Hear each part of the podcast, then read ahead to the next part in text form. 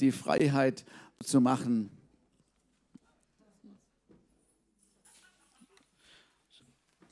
Oder ich nehme das.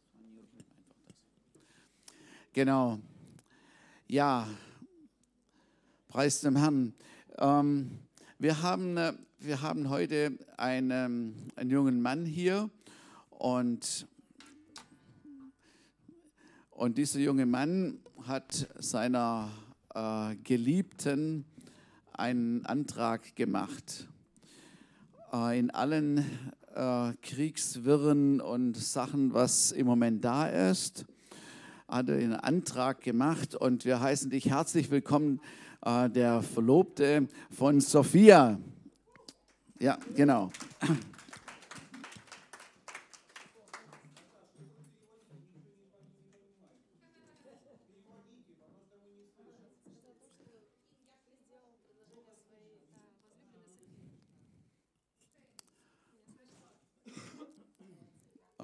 bisschen lauter machen, Juri.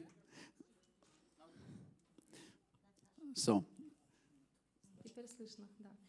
Речь шла о предложении Софии. Okay, also jetzt haben wir es alle verstanden. Vielen Dank an die Übersetzer und für eure Geduld, wenn es manchmal ein bisschen noch hackt, aber wir sind ja auf einem, auf einem guten Weg dahin. Okay, wir, wir wollen jetzt äh, zur Zeit der Großzügigkeit kommen und jetzt werden wir eine, äh, ein, ein, ähm, ein Lied, wir werden ein Lied auf Russisch singen. Und wir haben das immer, das war das Opferlied, ähm, was unsere Ukrainer gewohnt sind. Und vielleicht kennt ihr das auch äh, aus den verschiedenen Gemeinden, wo ihr herkommt. Und wir werden das gemeinsam singen. Ich werde als erstes noch beten. Und sobald dann es hier losgeht, gehen die Körbe durch die Reihen und wir üben die Zeit der Großzügigkeit aus. Jesus, ich danke dir. Du bist wirklich der Herr und wir dürfen auf dich gucken und bei dir ist die Fülle in allen Bereichen und ich danke dir dafür. Danke Jesus und dass du dieses Opfer jetzt segnest. Amen.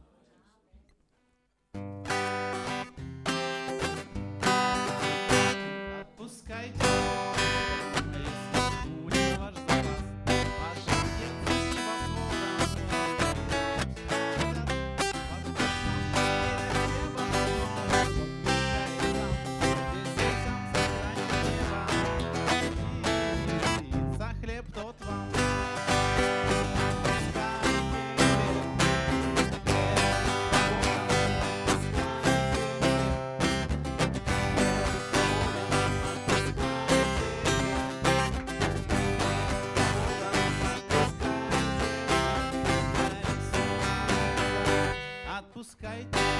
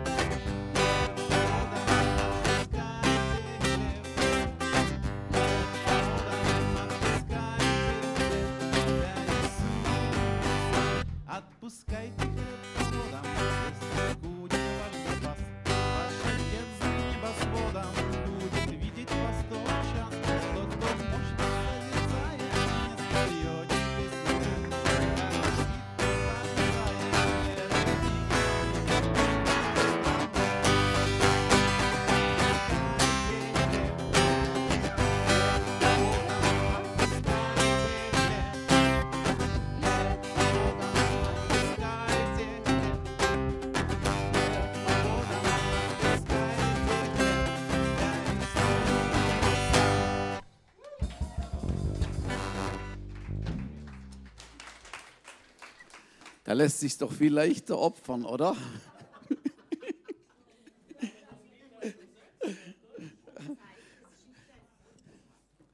Natascha, kannst du kurz, nur, nur, kurz den Inhalt dieses Liedes sagen? Es geht darum, dass wir unsere Brot äh, sollen weitergeben, ja, damit wir dann irgendwann in, äh, in einige Tage wieder zurückbekommen. Genau, es geht darum. Lass dein Brot über das Wasser fahren und es kommt dann wieder zurück. Ähm, noch eine kurze Ansage, auch eine gute Nachricht. Nächsten Sonntag ist ja 1. Mai. Dann äh, geht es richtig aufwärts, weil es in den Mai hineingeht. Und da werden wir nach dem Gottesdienst zusammen grillen. Also das heißt, ihr braucht nichts zu essen machen und das wird alles nach dem Gottesdienst hier geben. So, da freuen wir uns über alle Dinge, die jetzt möglich sind. Amen. Halleluja. Ich möchte heute mit einer kleinen Serie beginnen. Wie lange die wird, das ist noch nicht ganz äh, raus, je nachdem. Und es geht um einander. Einander. Einander oder einander oder einer dem anderen. Also es ist hochaktuell und passt gut in unsere Situation hinein. Und ich will einen Vers lesen aus Römer Kapitel 15, Vers 7. Römer Kapitel 15, Vers 7. Und dort heißt es, darum nehmt einander an, wie Christus euch angenommen hat, zu Gottes Ehre. Das ist die Luther-Übersetzung. In der Elberfelder heißt es fast etwas genauer. Deshalb nehmt einander auf, wie auch der Christus euch aufgenommen hat zu Gottes Herrlichkeit. Zu Gottes Herrlichkeit. So, Paulus, er schreibt an die Gemeinde in Rom und erinnert, wie das Gemeindeleben aussehen soll. Und der Hintergrund zu diesem Vers ist eigentlich schon im Kapitel 14, wo er darauf, aus, auch darauf eingeht, wie die Gemeinde beschaffen ist. Und da ist auch kommt zum Ausdruck, dass die Gemeinde ja sehr bunt sein kann. Und ich würde auch sagen, sehr bunt sein soll. Das ist auch normal. Unterschiedliche Menschen kommen zusammen mit unterschiedlichen Charakteren, mit unterschiedlichen Erfahrungen, Erkenntnissen, ja genau, sogar auch unterschiedliche Frömmigkeiten, wie man die gewohnt ist. Und in dem Beispiel oder was in Kapitel 14 er beschreibt ist, da waren Leute, die mochten oder die, die wollten kein Fleisch essen. Sie wollten kein Fleisch essen aus Sorge, es könnte eventuell den Götzen geweiht sein. Also haben sie gesagt, wir werden das kein Fleisch anrühren. Andere dagegen waren sehr sorglos diesbezüglich und sie konnten alles essen und aßen alles. Sie sagten Gott danke dafür und dann war es gut für sie. Und dann gab es eine andere Gruppe, die, die wollten bestimmte Tage feiern. Sie sagten, es gibt bestimmte Feste, bestimmte Tage und die müssen eingehalten werden, die besonders bedacht werden und gefeiert werden. Und andere, die sagten, nein, wir können alle Tage gleich nehmen. Wir machen keinen Unterschied in bestimmten Tagen oder bestimmte Feste. Das Schlimme bei der Geschichte war, dass diese Gruppen sich gegenseitig verurteilt hatten und dass die Liebe untereinander dadurch zurückgegangen ist, natürlich getrübt wurde, Spaltung und Parteiung dadurch entstanden ist. Und jetzt schreibt Paulus an diese Gemeinde in Rom. Und das Interessante ist, das ist wirklich bemerkenswert, Paulus, er stellt sich nicht auf die eine oder andere Seite und sagt, so müsst ihr es machen oder so ist es richtig, na, der andere, die sind falsch, sondern er nimmt überhaupt gar keine Stellung zu irgendwie zu einer Gruppe sondern er gibt den Rat, den dringenden Rat der Gemeinde, dass sie sich einander annehmen sollen, dass sie Brücken bauen sollen, dass sie aufeinander zugehen sollen und nicht die Gräben tiefer machen sollen. Gemeinde ist eine Gemeinschaft. Es ist wie eine Familie. Gemeinde ist keine Ansammlung von Einzelgängern, die sonntags aus ihren Löchern kriechen und dann danach wieder untertauchen. Oder gar zu einer Internetkirche dazugehören, um keine Gemeinschaft mit irgendwelchen Christen zu haben. Die biblische Form oder Gedanke von, von Gemeinde ist etwas ganz anderes. Und zwar heißt es eben hier, nehmt einander auf, einer den anderen. Wie Christus, wie Jesus euch aufgenommen hat. Also folgt seinem Beispiel, folgt dem Beispiel von Jesus. Und wie hat Jesus uns angenommen? Er hat uns angenommen, so wie wir waren. Mit allen unseren Macken, mit unseren Schwächen, mit unseren Stärken, mit unseren Fehlern, bedingungslos, mit Liebe, egal wie wir aussehen, wie wir gestaltet sind. Er hat uns vergeben und uns die Freundschaft angeboten, uns die Hand ausgestreckt. Und jeder, der zu ihm kommt und sich ihm nähert, kann zu ihm kommen ohne Unterschiede. Und wir mussten uns vorher nicht mal ändern. Das ist sehr entscheidend. Ich hatte mal mit einem, äh, mit einem Mann gesprochen und er war ist ein, sehr, ein sehr reicher Mann ähm, und, und er hat gesagt, ja, ich kann zu Gott nicht kommen. Ja, warum nicht? Ja, ich bin nicht gut genug ich muss noch so viel in meinem Leben ändern, bevor ich zu Gott kommen würde. Und ich habe immer wieder versucht und zu sagen, nein, nein, man kann zu Gott kommen, so wie man ist. Du musst nicht vorher dich verändert haben und dann zu ihm kommen. Nein, wir können zu ihm kommen, wie wir sind. Danach werden wir verändert. Halleluja. Das ist das Gute dabei. Aber zuerst können wir zu ihm kommen. Das ist natürlich eine steile Vorlage oder Vorgabe, wenn wir, wenn wir einander annehmen sollen, wie Christus es getan hat.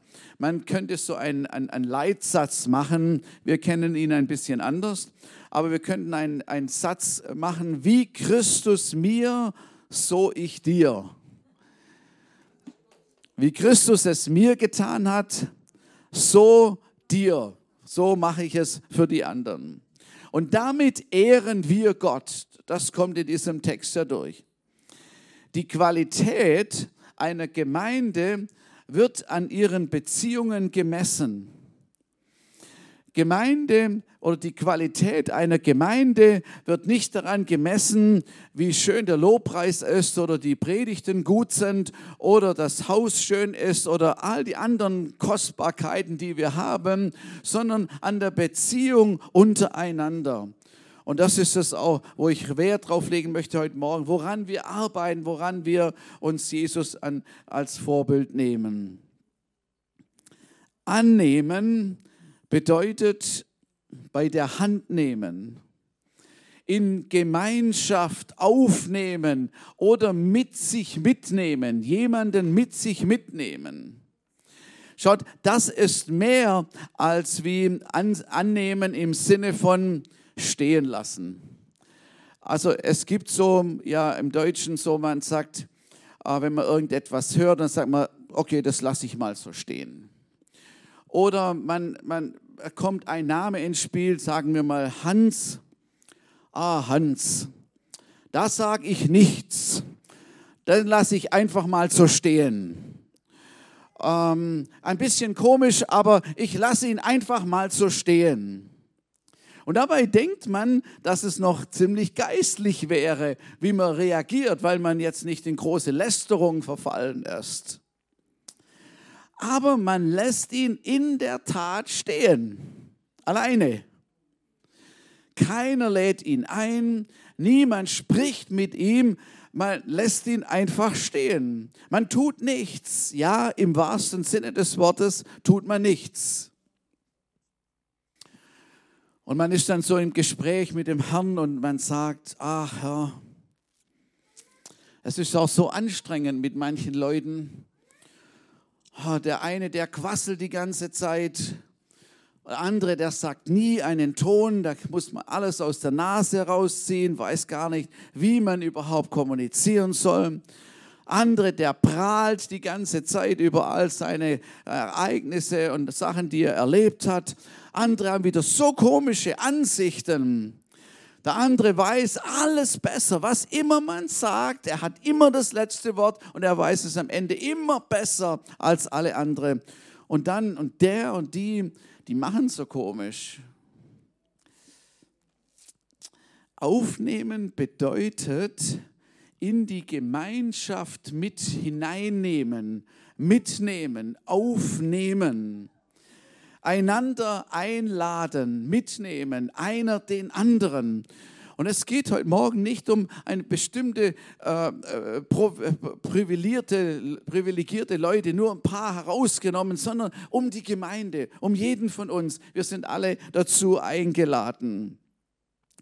Großes Thema Gastfreundschaft haben wir auch immer wieder drüber gesprochen. So unser Haus, unsere Wohnung sollte offen stehen. Lad mal wieder jemand ein. Übrigens, jetzt äh, dürfen wir das ja wieder. Und das, es ist ja so ein Segen, dass wir wieder mit mehr Leuten am Tisch sitzen können. Das ist richtig gut. Corona ist im Moment kein Hindernis. Aber manches sagt, ja, ich habe doch nur so eine kleine Wohnung. Aber glaubt mir, wir waren in manchen kleinen Zimmern und es war so schön. Es war so nett und unkompliziert. Andere sagen, ja, aber ich habe nicht aufgeräumt. Guter Tipp von mir, dann räum auf. Die ersten Christen, sie trafen sich in den Häusern. Das war ganz normal. Sie wollten Gemeinschaft untereinander haben. Sie haben zusammen gegessen, sie redeten zusammen, beteten zusammen, haben Freude miteinander gehabt. Sie frohlocken, mit frohlocken waren sie zusammen. Das ist ein altes Wort. Also sie hatten Freude miteinander und hatten Zeit miteinander.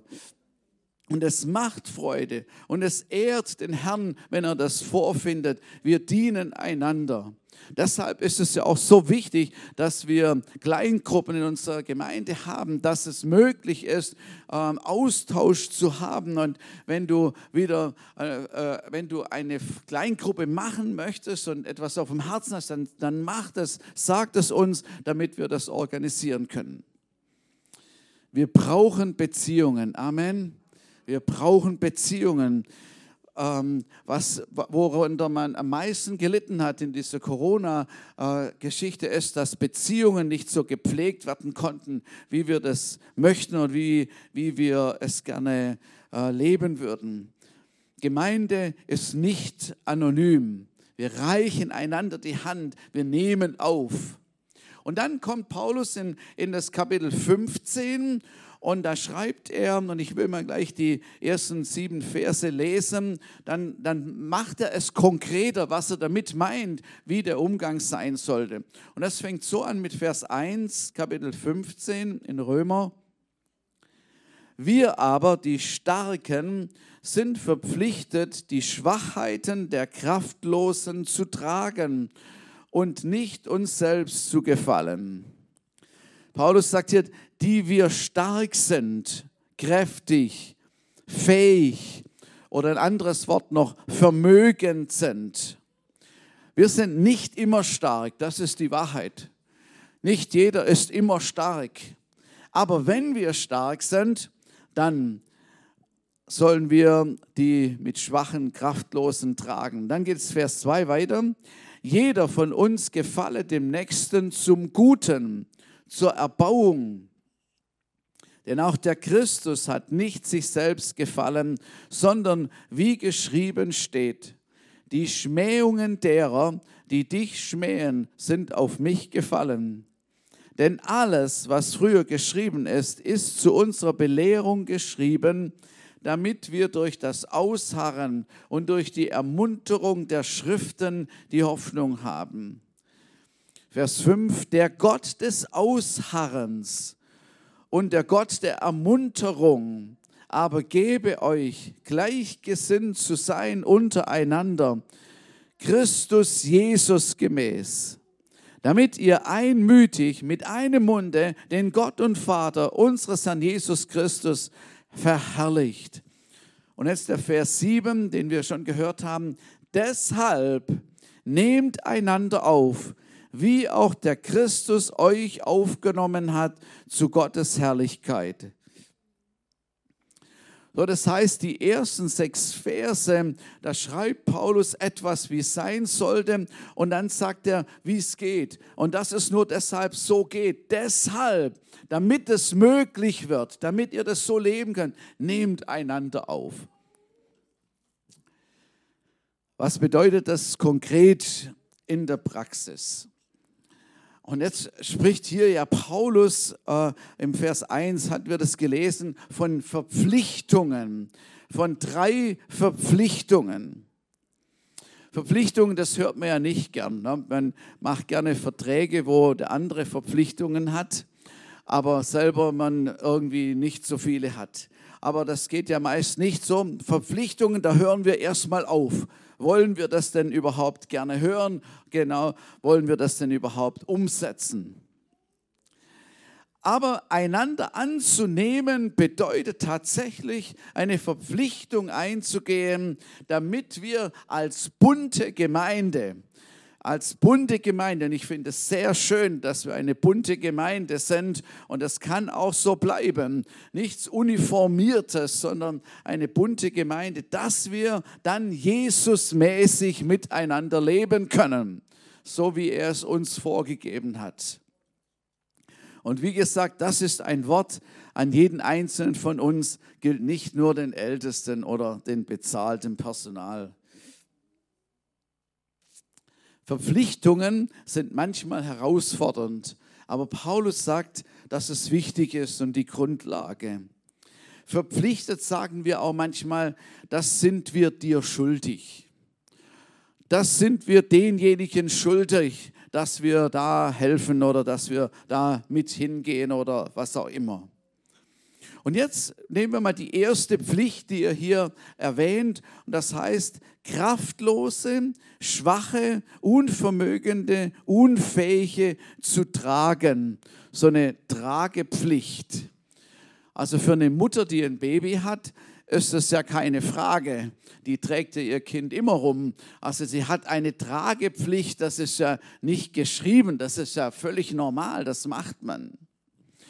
Und bei Jesus, Jesus wird ja verglichen mit dem guten Hirten. Und da heißt es ja, dass der gute Hirte, dass der für seine Schafe da ist und der gute Hirte geht los und sucht das Verirrte. Hat sich also jemand aus der, aus der Herde heraus, ähm, äh, herausgenommen und ist der eigene Weg gegangen und irgendwie verirrt und so keine Orientierung mehr, vielleicht sogar verletzt, was auch immer.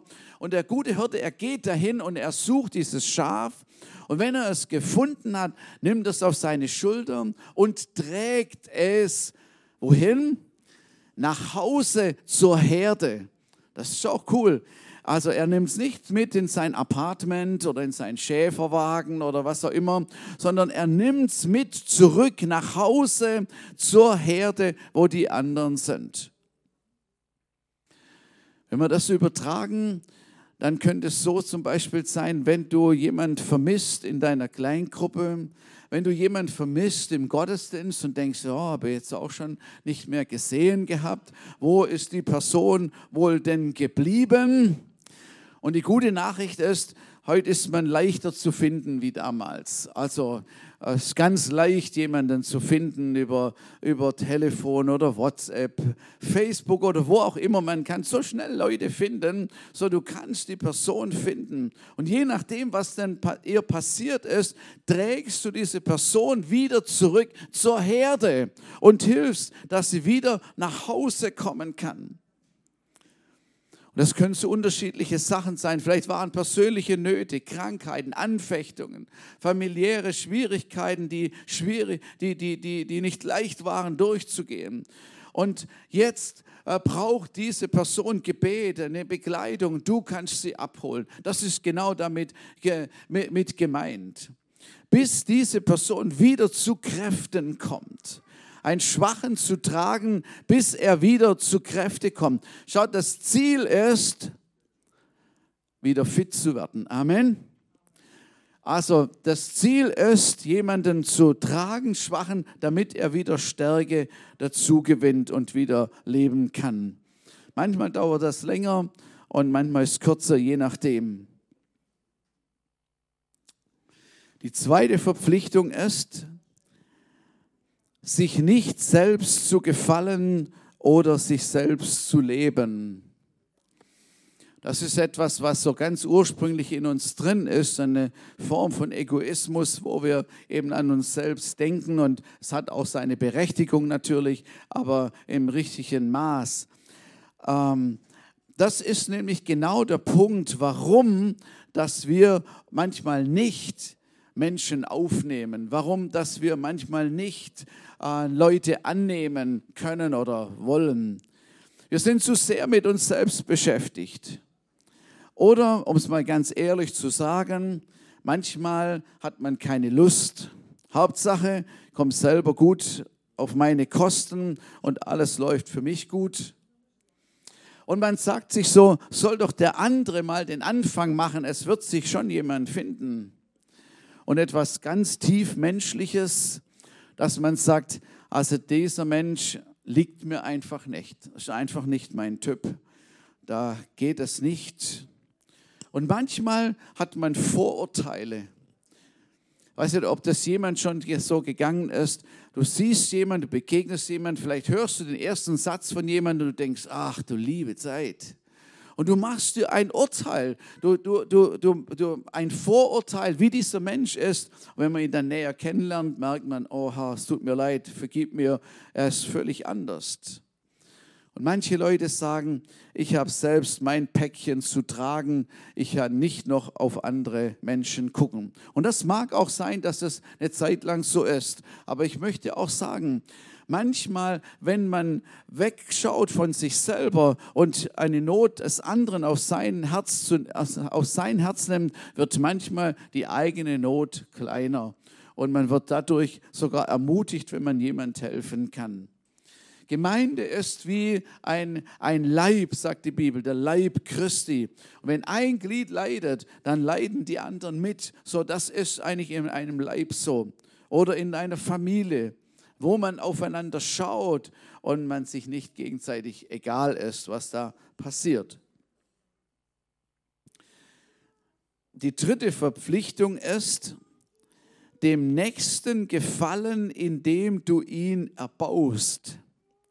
Ich glaube nicht, dass Paulus meint, dass es so eine Augenwischerei ist, um einfach Menschen zu gefallen, um Beifall zu haben. Nein, Menschen zu gefallen, indem du ihn auferbaust, eben indem du ihn stärkst. Kapitel 14, Vers 19 sagt er, Darum lasst uns dem nachstreben, was zum Frieden dient und zur Erbauung untereinander. So Paulus will einen, eine Trendwende, die in der Gemeinde in Rom wohl vorhanden, wo vorher da war, eine Trendwende und sagt, macht nicht die Parteiungen und das eine, sondern schlagt die Brücken zueinander. Schaut, was dem Frieden dient, wie ihr euch einander auferbauen könnt.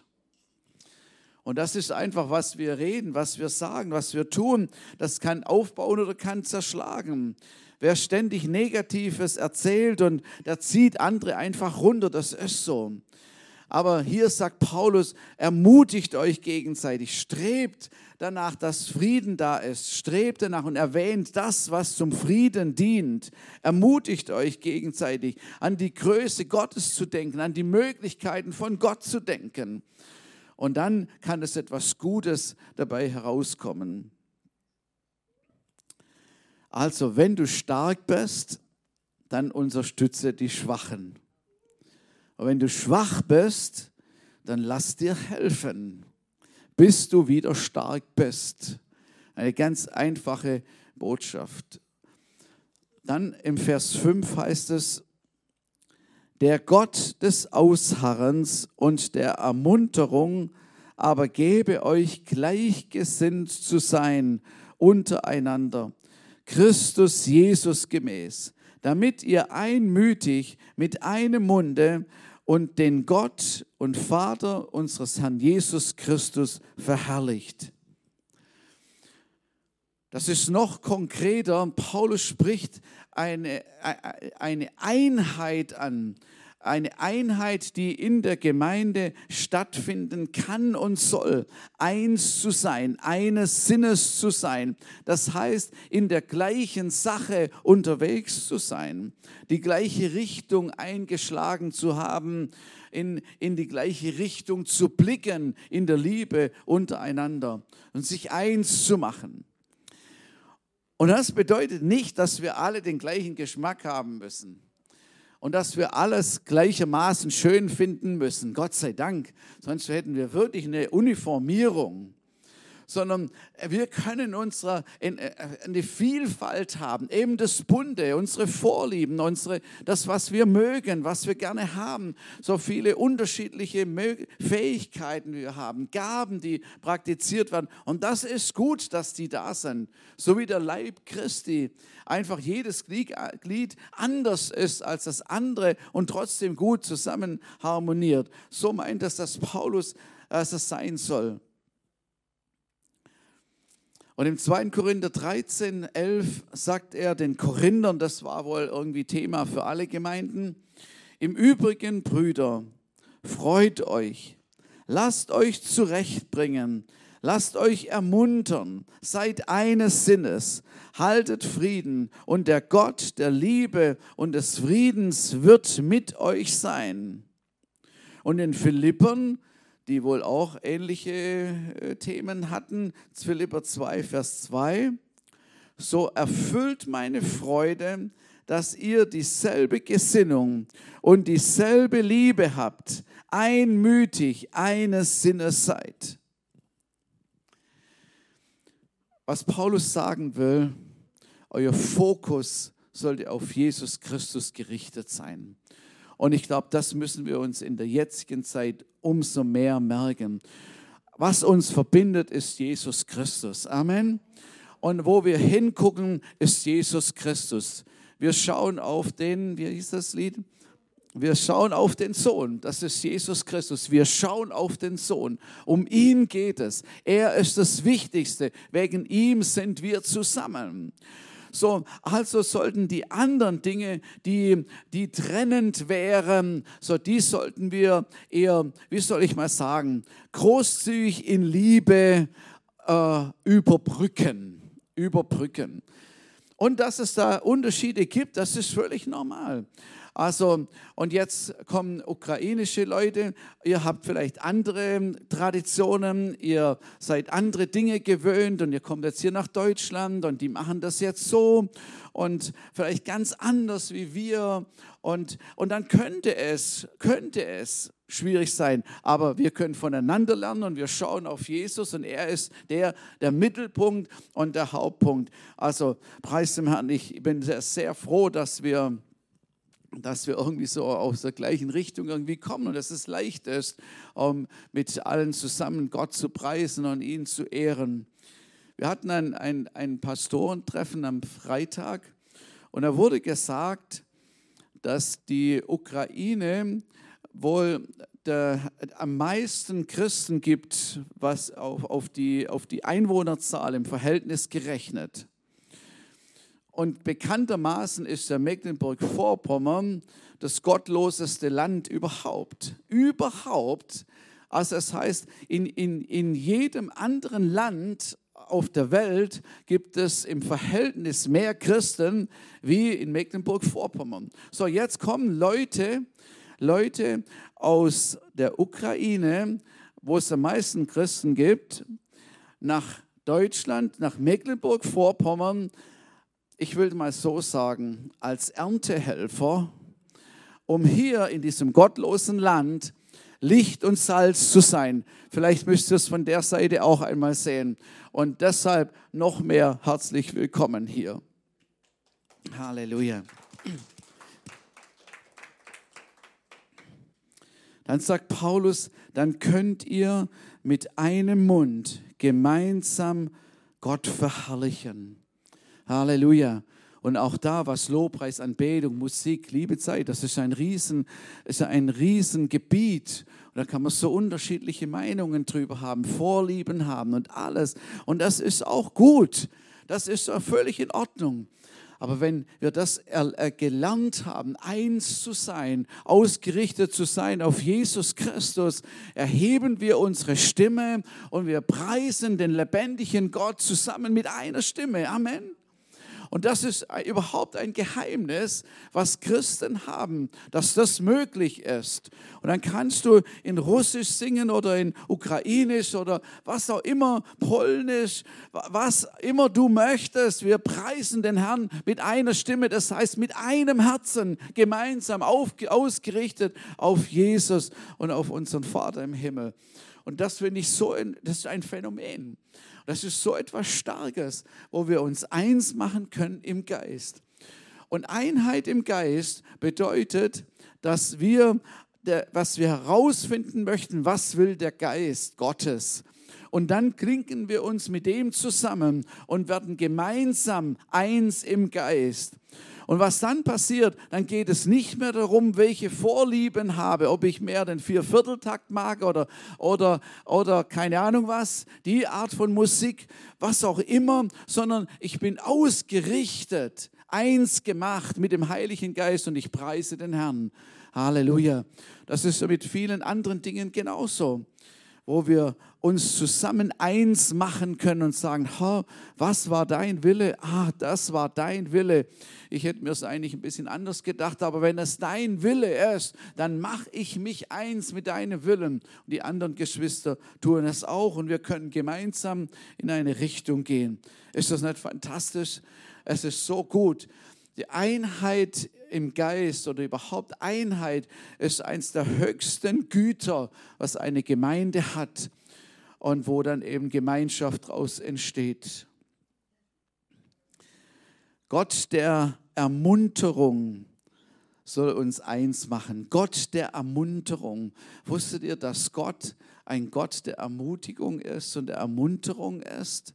Das ist doch Oberhammer. Und er ermuntert uns er, er, er, er will uns dahin bringen, eins zu sein untereinander, einander anzunehmen. Früher hatte man ein Lied gesungen, das hieß, Vater, mach uns eins, dass die Welt erkennt, du hast den Sohn gesandt. So, weil an der Einmütigkeit auch erkennbar ist, dass da der Sohn Gottes, dass Jesus da ist.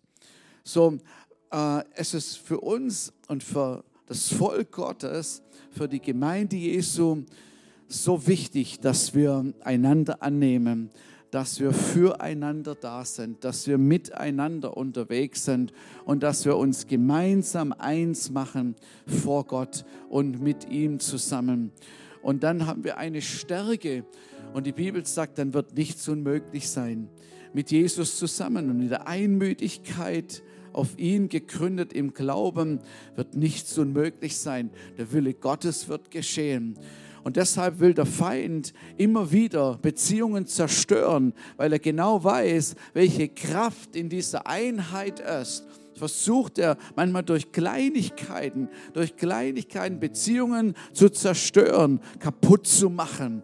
Und wo wir das im Ansatz spüren oder merken, müssen wir das sofort austreten. Wir müssen das wegmachen. Wir müssen es, dürfen es nicht aufkommen lassen im Namen Jesus sodass wir in der Stärke zusammen, in der Einmütigkeit, so das ist wie in einer Ehe. In der Ehe können wir uns nicht leisten, Sachen wie lange anstehen zu lassen. Das wird ein Riesenberg. Dann kriegst du ihn am Ende kaum mehr weg.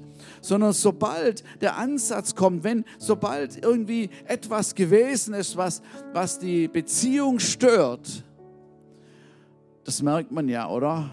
Also wenn man nicht ganz unsensibel ist, dann merkt man das. Und dann muss man das wieder in Ordnung bringen sich entschuldigen, sagen, es tut mir leid, es tut mir leid, vergib mir und es kommt jetzt dann nicht mehr vor. Dann versöhnt man sich und es geht weiter die nächsten 50 Jahre, wo wir zusammen sind. Trennung ist nicht vorgesehen. Versteht ihr? Trennung ist nicht vorgesehen. Und ich glaube, dass Gott es so gedacht hat, dass wir in, in der Gemeinde, in der Beziehung miteinander leben. Jesus Christus als das Zentrum, um ihn scharen wir uns und all die Unterschiedlichkeiten können wir in der Liebe Jesu überbrücken. Amen. überbrücken und nicht äh, parteiisieren oder wie man das nennen will. Halleluja. Danke, Jesus. Danke, Jesus. Ich möchte heute Morgen, dass wir, dass wir etwas machen, was wir während Corona nicht tun konnten.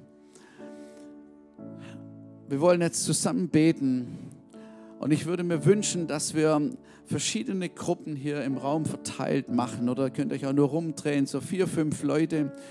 Und es ist gut, wenn das gemischt ist, Deutsch, Ukrainisch, Russisch oder was immer für eine Nationalität.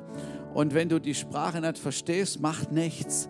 Aber wenn ihr nur einfach füreinander beten könntet, in eurer Sprache, segnet einfach. Wir Deutschen segnen unsere ausländischen Geschwister und andersrum. Wir brauchen euren Segen genauso. Wir brauchen das genauso. Meinte, wir kriegen das hin. Lasst uns mal zusammen aufstehen. Und dann formiert euch irgendwie so. Und wenn du nicht beten kannst, ist gar kein Problem. Das sind andere, die werden beten und so dreht euch einfach so, macht mal kleine Gruppen, ihr könnt auch in den Gang noch rauskommen. So wie kleine Gemeinschaften drehen wir uns zusammen. Genau, auf die Übersetzung hat das, äh, genau. Okay, und jetzt, jetzt betet einfach zusammen und, und, und, und dank Gott oder segnet die Personen, was immer es ist. Jesus, ich danke dir so sehr für, für die Geschwister, für jeden Einzelnen. Ich danke dir so sehr, Herr, dass wir einander haben. Und ich danke dir, dass du gerade jetzt deinen mächtigen Segen da drauf legst. In Jesu Namen, Herr, dass du gerade jetzt wohltust. Halleluja. Ich danke dir. Ich danke dir.